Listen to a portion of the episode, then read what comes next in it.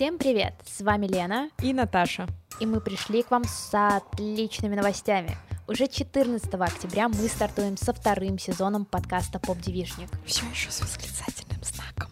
Мы успели отдохнуть и готовы с новыми силами взяться за обсуждение крутых героинь из поп-культуры. Как Виктория Прудковская из «Моей прекрасной няни» научила нас использовать фразы вроде «мама дорогая» и «рыба моя». Похожа ли карьера Селены Гомес на карьерный путь любой актрисы Дисней? Как поп-культура рассказывала нам о менструации? Позволяет ли новый сериал, над которым работал Тим Бертон, лучше узнать великолепную Уэнсдей Адамс? Параллельно с основными эпизодами мы продолжаем выпускать наши мини-подкасты и разогревы к выпускам. Их вы можете послушать по подписке на Boosty. В Бусиках Наташи Ростовой мы вместе читаем классическую и современную литературу и пытаемся понять, хороши ли главные героини.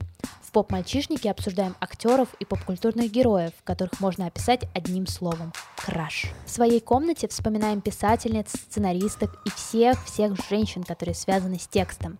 А в аудиокниге «Записки для водоплавающих» следим за тем, как Наташа ходит в бассейн, влюбляется и философствует.